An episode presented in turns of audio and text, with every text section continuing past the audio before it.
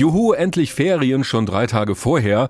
So haben manche Kinder vielleicht reagiert, als hier in Hessen beschlossen wurde, ihr müsst ab heute nicht mehr in die Schule gehen.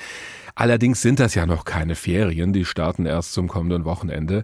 Der Unterricht an den Schulen geht bis dahin weiter, aber an diesen drei Tagen können die Eltern halt selbst entscheiden, ob ihre Kinder in die Schule gehen oder von zu Hause aus lernen. In Wiesbaden ist uns dazu Hessens Kultusminister Alexander Lorz von der CDU zugeschaltet. Schönen guten Morgen. Schönen guten Morgen, Herr Wagner. Warum haben Sie nicht einfach vorgegeben, also Schule ja oder nein in diesen drei Tagen?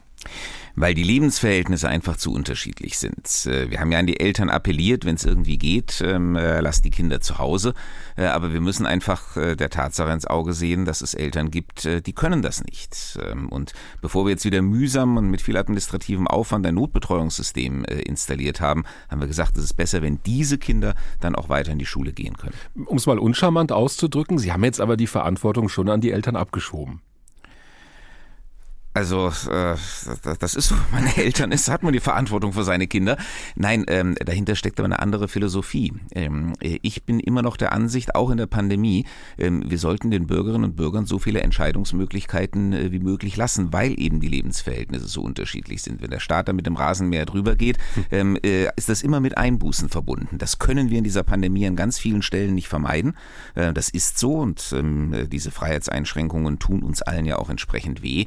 Ähm, aber dort, wo man sie nicht unbedingt machen muss und Rücksicht nehmen kann auf individuelle Umstände, da finde ich, sollten wir es auch weiter tun.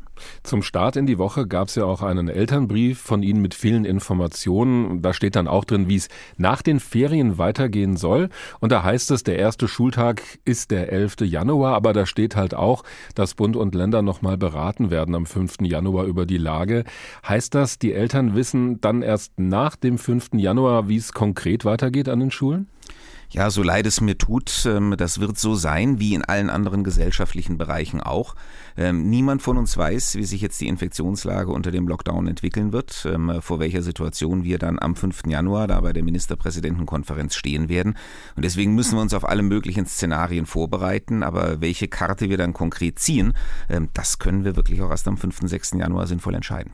Wahrscheinlich wird aber ja dieser digitale Unterricht, das große Stichwort, auch ein Thema bleiben nach den Ferien. Ferien und darüber haben wir heute Morgen auch mit der stellvertretenden Vorsitzenden des Landeselternbeirats hier in Hessen gesprochen, mit Susanne Gärtner-Koske. Und die wünscht sich ja schon länger, dass die Lehrkräfte in Hessen verpflichtet werden, sich in Sachen Digitalunterricht fortzubilden. Das ist aber nach wie vor eine freiwillige Angelegenheit. Warum machen Sie das denn nicht zur Pflicht?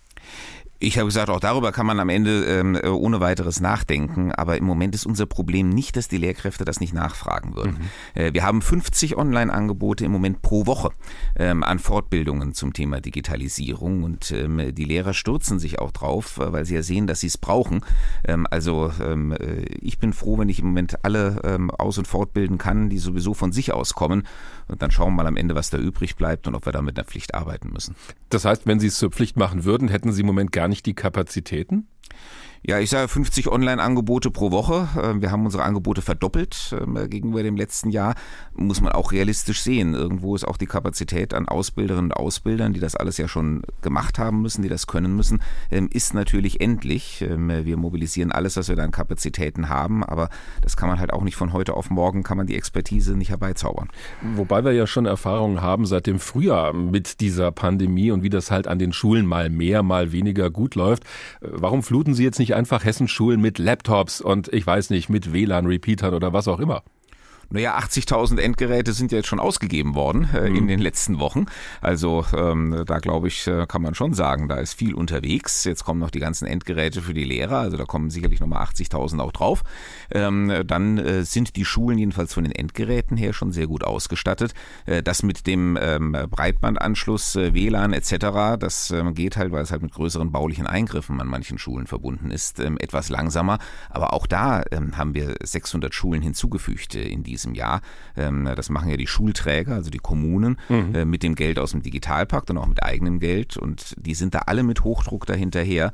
Ähm, aber ähm, ja, es äh, geht halt nicht von heute auf morgen. Jetzt merken wir aber schon bei all dem, was Sie auch tun, wie schwierig das ist, in so einer Pandemie Schulunterricht zu gewährleisten. Da leiden ja irgendwie alle drunter, also Schülerinnen und Schüler, die Lehrkräfte, die Eltern, die zuständigen Behörden, auch die Politik. Warum entlasten wir nicht einfach alle und sagen, Haken dran an dieses völlig verkorkste Schuljahr, wir wiederholen das ab dem Sommer? Ja, ich weiß, den Vorschlag hat der Deutsche Lehrerverband ja schon gemacht. Ja. Ähm, aber äh, ich sage, wir müssen einfach auch an die Kinder denken. Ähm, und ähm, für die ist das dann ein verlorenes Jahr eigentlich im Leben. Hm. Und ähm, solange äh, das nicht, ich sage mal, die unausweichliche Konsequenz ist, äh, wenn wir jetzt natürlich noch monatelang Schulen schließen müssten, dann würde es so ausgehen. Aber ich hoffe noch immer, dass wir das vermeiden können und wir sollten die Kinder so regulär wie irgend möglich auf ihren weiteren Lebensweg schicken. Die Einschätzung von Hessens Kultusminister Alexander Lorz von der CDU. Haben Sie besten Dank für das Gespräch nach Wiesbaden.